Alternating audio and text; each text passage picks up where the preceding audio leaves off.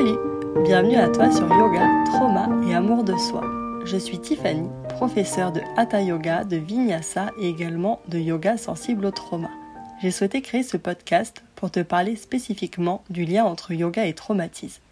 Ici, tu apprendras quel impact un événement traumatisant peut avoir sur ton corps, ton cerveau et donc sur ta vie. Je m'exprimerai en solo ou accompagné d'invités, professionnels de santé ou pratiquantes de yoga afin d'enrichir nos échanges et d'en apprendre davantage. Certaines semaines, je te guiderai dans des pratiques audio de yoga afin de te permettre des moments de calme et de détente qui apaiseront ton système nerveux, j'en suis sûre. Alors, si tu as hâte de comprendre comment le yoga peut améliorer ton quotidien, même après avoir vécu une expérience douloureuse, je t'invite à t'abonner au podcast pour ne louper aucun épisode. D'ailleurs, nous nous retrouverons chaque premier et troisième mercredi du mois. Belle écoute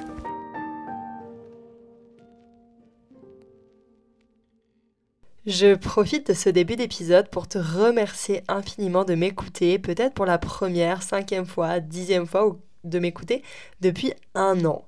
Parce que ce mois-ci, le podcast a un an. Voilà pourquoi il y aura trois épisodes, voire peut-être même 4 épisodes ce mois-ci. Mais bon, je ne m'avance pas trop, ça serait exagéré. Je verrai ce que j'arrive à faire dans les temps. Mais tu, as, tu auras au moins 3 épisodes. Et merci à toi de m'écouter parce que enregistrer des épisodes de podcast, les écrire, je pense que c'est ce qui m'apporte le plus de joie dans tout ce que je crée euh, entre les vidéos, les posts sur Instagram, les stories, enfin bref. Chaque chose J'adore, mais enregistrer les épisodes de podcast, je pense que tu peux l'entendre, j'ai toujours le sourire aux lèvres quand j'enregistre. Donc un énorme merci du fond du cœur. Et si tu apprécies cet épisode, si tu apprécies le podcast Yoga, Trauma et Amour de Soi, je t'en serai éternellement reconnaissante de pouvoir mettre des étoiles, 5 euh, étoiles, c'est encore mieux, au podcast. Si tu es sur Apple Podcast, tu peux mettre des étoiles et un commentaire, ou juste des étoiles, si tu n'as pas envie de prendre le temps de mettre un commentaire bien que tu peux mettre un tout petit commentaire juste de 3-4 mots et ça serait déjà parfait. Mais en tout cas, un commentaire peut être mis seulement sur Apple Podcast et sur les autres plateformes, c'est possible de mettre juste des étoiles, mais c'est déjà très bien. Alors si tu as quelques instants à m'accorder en plus, peut-être en parallèle d'écouter cet épisode, le temps que je blablate, je te remercie vraiment, ça serait super de le faire. Ça me permet euh, d'être soutenu, d'être soutenu dans mon travail et de faire connaître ce podcast à plus de personnes, de le diffuser. Et ça, c'est encore mieux parce que je pense que le sujet des traumatismes, du bien-être, de l'amour de soi, et même du yoga, c'est d'intérêt public. Voilà, petite aparté faite, juste un grand merci et je profite une deuxième pour te donner une deuxième information en ce début d'épisode, c'est que du 7 au 10 mai, donc pendant trois jours et demi, je co-organise et réalise une retraite avec mon amie Sophie. Donc moi en tant que professeur de yoga, Sophie en tant que coach, elle est coach diplômée. Dans la vie, euh, Sophie, donc elle est coach en ligne notamment et elle accompagne les femmes, particulièrement des mamans d'ailleurs, à euh, s'épanouir dans différents aspects euh, sur les différents plans de leur vie.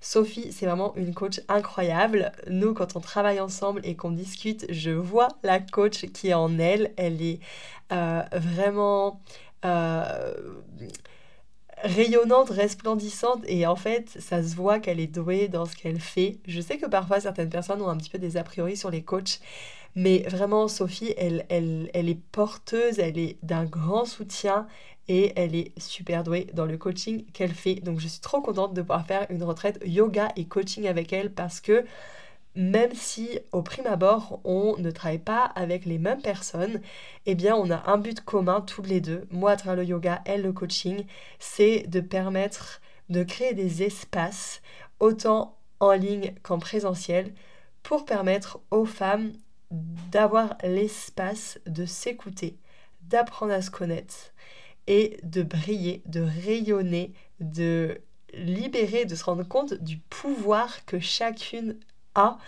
et du coup d'être épanoui.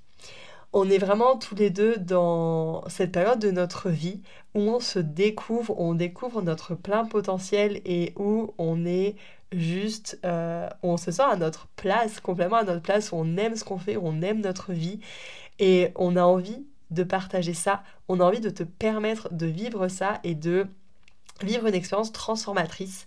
Parce que oui, une retraite de yoga, ça peut être quelques jours pour se reposer, pour faire du yoga, pour faire du bien à son corps, à son esprit. Mais nous, on a envie de te proposer une vraie expérience transformatrice.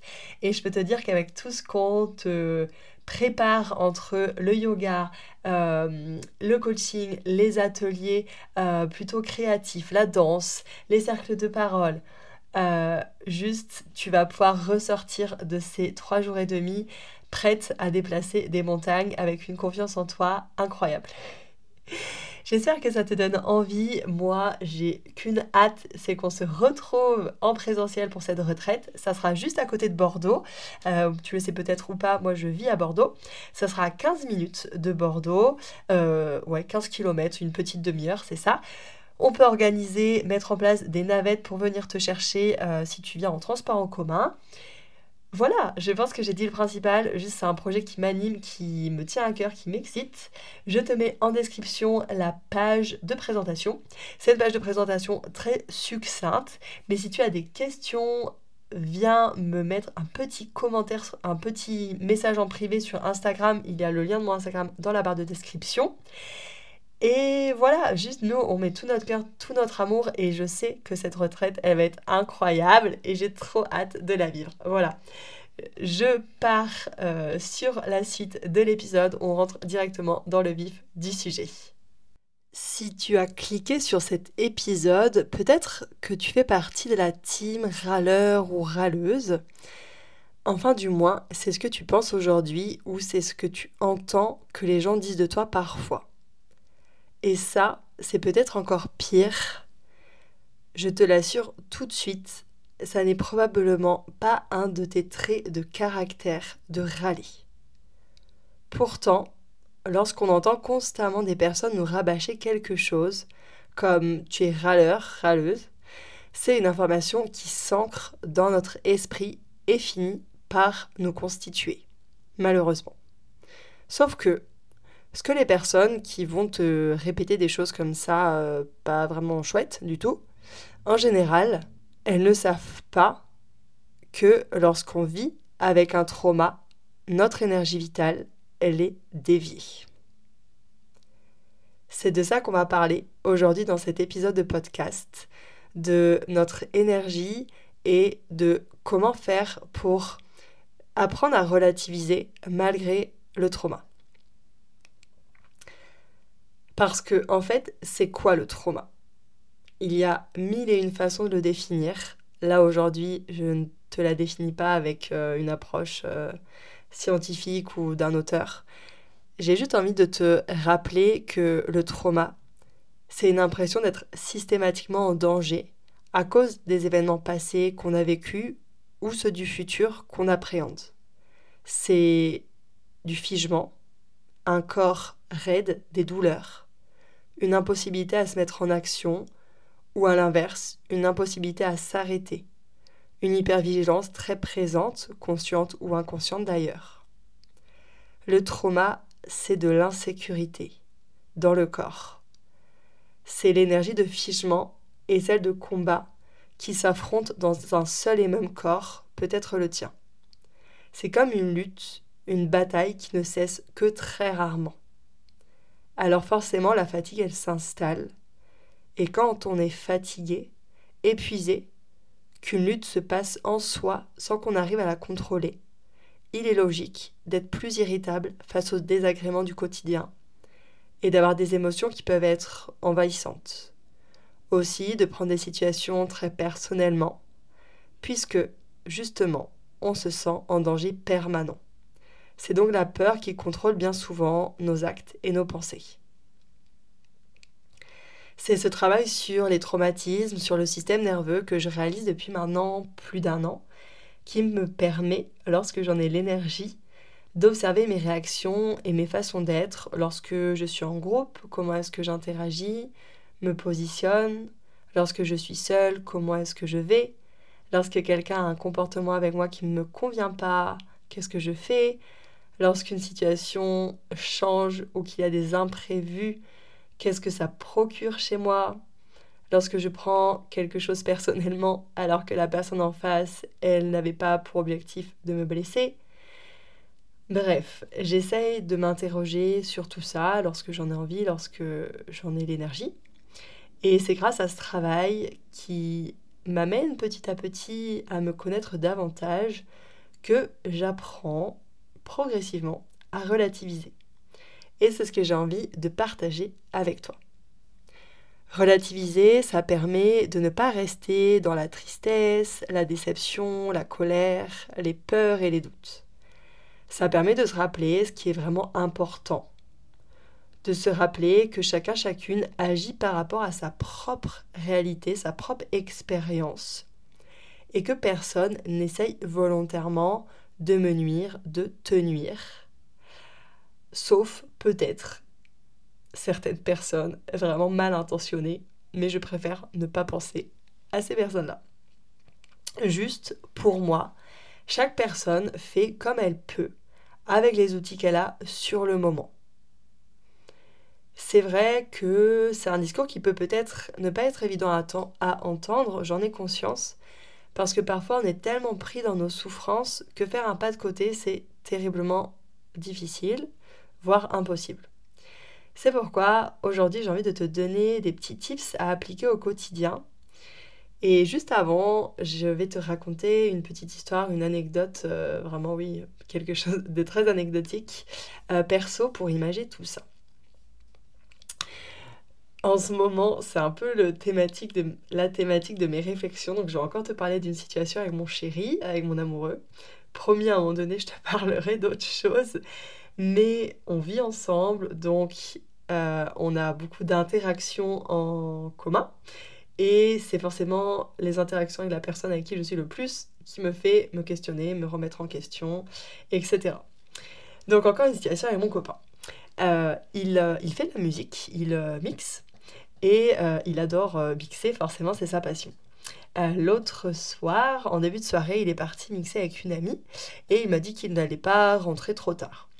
Donc de mon côté, je me suis imaginé qu'on allait finir la soirée tous les deux, qu'on allait dormir tous les deux, que le lendemain matin, c'était le week-end, on allait passer la journée à faire des choses ensemble. Et finalement, euh, il a passé une soirée, euh, enfin il a passé toute la nuit à mixer et il est rentré euh, le lendemain matin.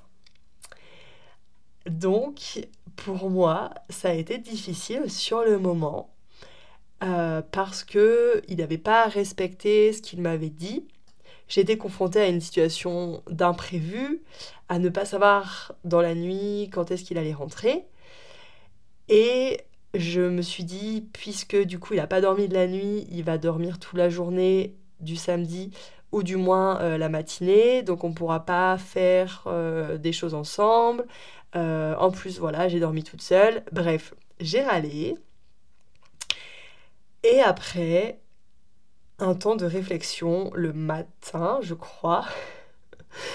Le lendemain matin, après avoir pris un petit moment toute seule, avoir un petit peu respiré et réfléchi à nouveau à, cette situation, eh bien, j'ai pu voir un peu plus le positif là-dedans. C'est que déjà, mon copain avait passé une super soirée. Et ça, ben, c'est cool, parce que quand on aime quelqu'un, on a envie que la personne passe des bons moments. Donc mon copain avait passé une très bonne soirée. De mon côté, j'avais eu le lit pour moi toute seule. Euh, et le lendemain matin, quand il allait dormir, bah finalement c'est pas très grave parce que moi j'avais un peu de travail et j'avais du coup envie de faire des choses de mon côté. Et comme ça, quand il se réveillerait, j'aurais fait mes trucs de mon côté et l'après-midi on pourrait passer du temps ensemble. Donc je sais que c'est une situation très simple, très anecdotique, euh, mais j'avais envie de te partager parce que voilà, moi elle m'a amené euh, à réfléchir et je me dis qu'il y a peut-être quelques années, voire même quelques mois, euh, il n'y a pas si longtemps, j'aurais pas fait ce pas de côté et je serais juste restée en me disant euh, punaise, euh, il a passé toute la nuit à mixer, vas-y, ça me saoule. et en fait, j'aurais gardé cette petite rancœur dans un coin de ma tête, peut-être en lui disant, peut-être sans lui dire.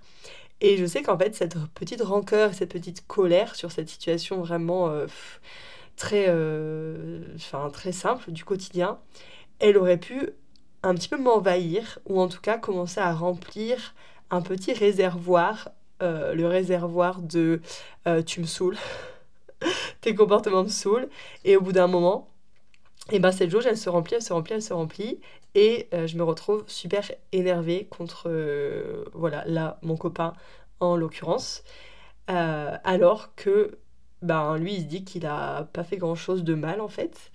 Donc maintenant que j'arrive un peu plus à prendre ce recul, à faire ce pas de côté, eh bien, ça permet du coup des relations beaucoup plus apaisées, et c'est bien agréable au quotidien. Alors oui, des fois, faire ce fameux pas de côté, c'est plus facile qu'à d'autres moments. Et aussi, personnellement, je pense que mon système nerveux est plutôt régulé et plutôt souple. Donc, mon expérience personnelle, euh, là, je te raconte des choses par rapport à moi qui ne vont peut-être pas te parler complètement ou dans lesquelles tu ne vas pas te retrouver. Mais en tout cas, j'avais quand même envie de te faire ce partage d'expérience. Juste après, je vais te, euh, voilà, te donner des petits tips qui, je pense, te conviendront bien. Mais en tout cas, euh, on ne peut pas toujours, ou en tout cas, des fois, c'est plus difficile de faire un pas de côté. Euh, je sais que personnellement, lorsque je suis fatiguée, c'est beaucoup plus compliqué pour moi, voire impossible, euh, de relativiser. Juste, je suis sensible et il faut pas me contrarier, sinon c'est vrai que je peux, voilà, paniquer entre guillemets, mais surtout râler et même être méchante dans mes réponses, dans mon comportement. Mais comme me l'a rappelé ma meilleure amie très récemment, on est quand même humain humaine. Donc c'est ok de ne pas toujours réagir de façon la plus bienveillante et la plus réfléchie. Et elle a raison. Stop de culpabiliser toujours par rapport à nos comportements. Je suis sûre que toi aussi tu fais de ton mieux et on peut se foutre la paix parfois. Déculpabiliser, c'est vraiment quelque chose que j'ai envie de te transmettre parce que la culpabilité, lorsqu'on vit des traumas, elle est juste tellement présente et c'est quelque chose qui peut euh, venir te manger de l'intérieur. Et lorsqu'on commence à comprendre le trauma, les mécanismes du traumatisme, je trouve qu'on intègre que nos comportements sont le résultat de notre vécu. Donc oui, chacun, chacune est actrice de sa vie, mais aussi, on ne part pas tous et toutes avec les mêmes bagages, donc pas besoin de se comparer et on peut se foutre la paix aussi parfois. Comme le dit si bien Peter Levine, le traumatisme, c'est pas une maladie. C'est vrai que souvent, lorsqu'on parle de trauma, on parle de guérison, mais ça n'est pas une maladie, c'est un état, un état de mal-être. Ça n'est pas non plus une condamnation à vie, parce que on peut avancer doucement, progressivement, mais sûrement, si on construit des bases solides et qu'on apprend justement comment fonctionne son système nerveux et en faisant du lien entre la pratique, entre pardon, la théorie, donc le fait de comprendre comment fonctionne le système nerveux, et la pratique c'est-à-dire le concret, les mises en action au quotidien. Et en parlant de mise en action, ça y est, on arrive à mes petits conseils que je vais te présenter maintenant. Alors, ça n'est rien de foufou, mais lorsqu'on le fait vraiment, c'est des choses qui changent la vie. Déjà, lorsque tu vis une situation qui amène des sentiments désagréables, petite parenthèse, aucun sentiment n'est négatif. Tous les sentiments sont positifs parce que certes, certains sont désagréables ou agréables, mais en tout cas, ils sont positifs parce qu'ils nous font passer un message. Le message que la situation peut-être ne te convient pas, qu'elle vient créer chez toi de la colère, de la tristesse, de la déception, peu importe, mais c'est important d'en prendre conscience. Parce que quand on n'en prend pas conscience, ça se cache dans un petit coin de notre esprit, ça crée des raideurs et il y a toujours ce petit truc dans un coin de notre tête, je ne sais pas comment le dire autrement, mais en tout cas, les, sensations, les émotions, elles se cristallisent en nous et c'est ça aussi qui peut venir créer des tensions, des douleurs, etc. Donc moi j'ai envie de t'encourager à prendre le réflexe de ne pas parler de sentiments négatifs, mais juste désagréables. Et donc, lorsque tu vis des situations qui viennent créer chez toi des sensations désagréables, j'ai envie de t'encourager au maximum de les vivre à 100%. Donc c'est sûr que des fois, ça paraît moins évident parce que tu es au bureau, parce que tu es dans un lieu public. Donc dans l'idéal, c'est plus pratique, plus chouette d'aller aux toilettes ou d'aller dans un bureau à part. En tout cas, de se mettre dans un lieu où on peut être tranquille, ne serait-ce que deux minutes, pour pouvoir vivre ses émotions à 100%. C'est encore pas évident de le faire en lieu public. Si de ton côté tu te sens euh, safe de le faire alors qu'il y a des gens autour de toi, franchement, félicitations, bravo et t'en as bien raison. Mais parfois, lorsqu'on vit une sensation, une situation, pardon, qui vient créer chez nous euh, de la colère, de la tristesse, euh, bref, toutes les émotions désagréables, de la déception, etc., c'est difficile de pleurer en public, de crier, de taper du poing dans un coussin, de déchirer une feuille de papier ou un mouchoir, de se mettre à courir sur place. Bref, toutes ces choses, elles sont pas faciles à faire devant des gens. Et pourtant, vraiment, je te l'assure, c'est essentiel. C'est essentiel de se mettre en mouvement, de laisser circuler l'énergie dans ton corps et de laisser les émotions vivre et sortir extérioriser. Donc ça, c'est des petites choses, des petits exemples que je viens de te citer qui paraissent tellement simples et banals, mais vraiment, c'est ça qui est super important. Rien d'autre ne peut calmer une émotion qu'une action. Je te le garantis. Pour calmer une émotion, il faut une action. Donc, tu as le droit de pleurer, tu as le droit de crier, tu as le droit de taper du poing dans un coussin, tu as le droit de déchirer quelque chose, une feuille de papier, un journal, un mouchoir. Tu as le droit de te mettre à courir sur place ou de faire des cercles euh, en courant dans ton salon. Tout ce qui te vient de façon naturelle, c'est bon pour toi. Tu n'as pas à te censurer. Tu peux même râler si sur le moment ça te fait du bien râler, dire des choses, euh, voilà, tant que ça sort, c'est bien. Donc tu peux faire tout ça soit naturellement, spontanément, prendre le temps dont tu as besoin pour le faire. Ou si tu as envie, une autre possibilité, c'est de mettre un chronomètre de 5 minutes, 10 minutes, même 15 minutes ou une heure.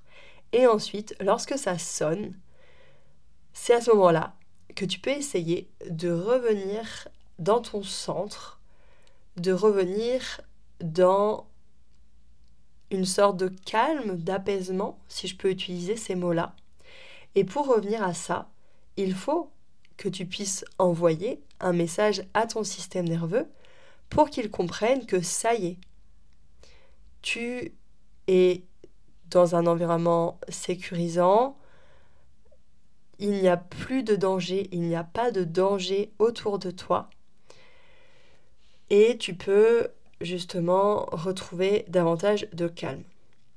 Donc, après être venu euh, taper dans ton coussin, crier ou euh, même quelque chose de plus discret, peut-être, euh, je sais pas, c'est vraiment plus discret, ça dépend de là où tu trouves, mais l'exercice du shaking aussi, de vraiment secouer ses bras, de secouer ses jambes, de secouer tout son corps, ça c'est vraiment super génial.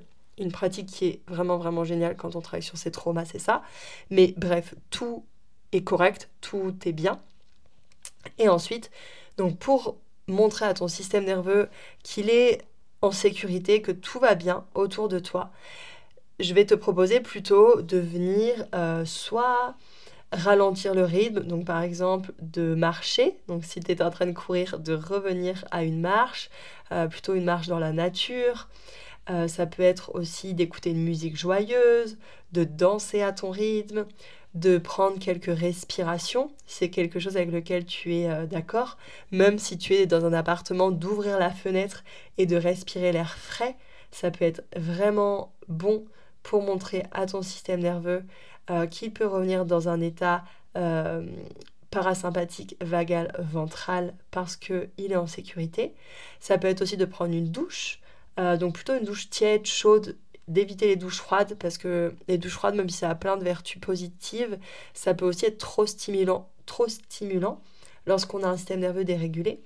Donc plutôt une douche tiède, boire une boisson chaude aussi, boire un thé, une tisane, un chocolat chaud, quelque chose qui te fait plaisir, ça peut être bien.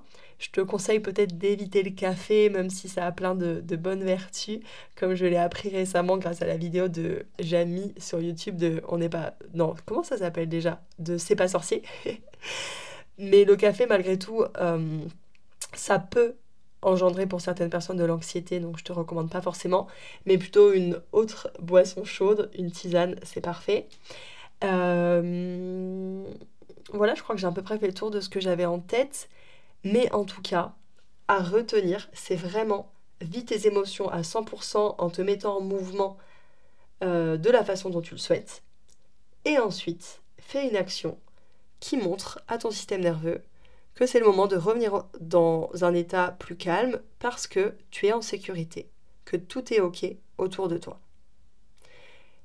Et ensuite, si tu en as envie, tu vas pouvoir avoir plus, euh, de, place dans ton esprit, en tout cas euh, plus de clarté d'esprit pour réfléchir à la situation que tu as vécue qui a amené chez toi ces sentiments désagréables en te demandant bah, est-ce que finalement dans cette situation il n'y a pas du positif? Donc je ne suis pas en train de te dire qu'il y a du positif tout le temps dans tout et qu'il faut absolument être positif sinon rien. C'est pas le cas parce que voilà, des fois la vie juste elle est difficile, il y a des événements qui sont difficiles, des situations qui sont difficiles et c'est OK. Mais juste on peut essayer de faire ce pas de côté et de trouver est-ce qu'il y a quelque chose de positif là-dedans. Si on ne trouve pas, ça n'est pas grave, mais si on trouve, eh ben c'est chouette.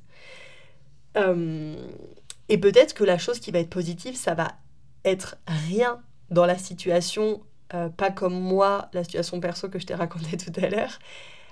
Mais peut-être que ce qui va être positif, ça va être ta réaction. Ça va être de dire, bon, bah, euh, j'ai mis en pratique euh, ce truc d'essayer de vivre à fond mes sentiments et après de revenir au calme.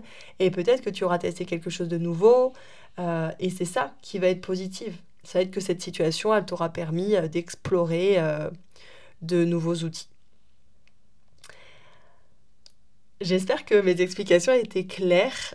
Euh, je ne sais pas, toi, dans quel, euh, dans quel euh, état tu es en ce moment, si toutes ces pratiques somatiques, ces pratiques corporelles, c'est déjà quelque chose qui t'accompagne et, et, qui t'aide dans tes situations, dans tes dans tes situations, je ne sais pas si c'est le bon mot, mais dans les événements que tu vis au quotidien, euh, voilà, à, observer, à être à l'écoute de tes émotions. Je ne sais pas si c'est des choses que tu utilises déjà. Si c'est le cas, je serais super contente qu'on puisse en parler ensemble. Si tu veux m'envoyer un petit message sur Instagram en me disant oh, Tiens, j'ai écouté ton podcast et moi, euh, j'utilise tel outil ou tel outil. C'est super intéressant pour moi de pouvoir euh, comprendre ce dans quoi tu es, toi qui m'écoutes. Euh, et si c'est des choses que tu n'as encore jamais utilisées, je serais aussi super contente de le savoir. Ça pourrait nous permettre de discuter. Et si tu as testé, après avoir écouté cet épisode, de la même façon, envoie-moi un petit message et dis-moi ce que tu as testé, ce qui a marché pour toi ou ce qui a moins marché. Le fait de pouvoir discuter avec toi, avec vous, de ce que tu vis, eh bien, ça me permet de savoir ce dans quoi tu es et après de créer des épisodes de podcast ou des contenus euh, vidéo ou autres, des publications Insta, etc., qui peuvent te servir. Et moi, c'est un peu ça mon taf, c'est un peu ça que j'ai envie, c'est de faire des choses qui puissent te servir. Sinon, ça sert pas à grand chose, tout ce que je crée. Donc voilà, vraiment, si après cet épisode, tu as envie de m'envoyer un petit message, je serais trop contente de te lire. Et pour revenir au sujet principal de cet épisode, qui est quand même le, le, pouvoir de réussir progressivement à relativiser, c'est une capacité qui vient, qui s'acquiert petit à petit, c'est un travail. Euh, c'est un travail qui se fait en profondeur grâce notamment à la régulation du système nerveux, puisque réguler son système nerveux a un impact sur notre sentiment de sécurité intérieure, donc sur la confiance qu'on a en soi, en son corps, et donc forcément petit à petit ça devient plus facile. Pour finir cet épisode, j'ai juste envie de te rappeler que pour calmer une émotion, il faut vraiment un passage à l'action. Une action dans la matière, une action concrète. J'espère que cet épisode aura pu te servir, t'être utile, que tu auras appris quelque chose ou qu'il t'aura permis de te sentir peut-être un peu mieux, de déculpabiliser ou autre. Euh, encore une fois, si tu as envie de discuter, de me faire un retour sur cet épisode, je suis vraiment trop preneuse et j'attends ton petit message. Aussi, si tu souhaites noter ce podcast Yoga Trauma et Amour de soi, je te laisse le faire maintenant. Ça serait super généreux de ta part, vraiment très très soutenant pour moi et ça permet à plusieurs, à plus de personnes de découvrir le podcast. Euh, et aussi, tu as en description le lien pour accéder à toutes les informations concernant la retraite yoga et coaching dont je t'ai parlé au début de cet épisode. Un grand merci pour ton écoute, vraiment sincèrement du fond de mon petit cœur. Merci à toi d'avoir été là, de m'écouter. Je te dis à très bientôt, à mercredi prochain. Prends bien soin de toi. Je te fais des bisous. Bye.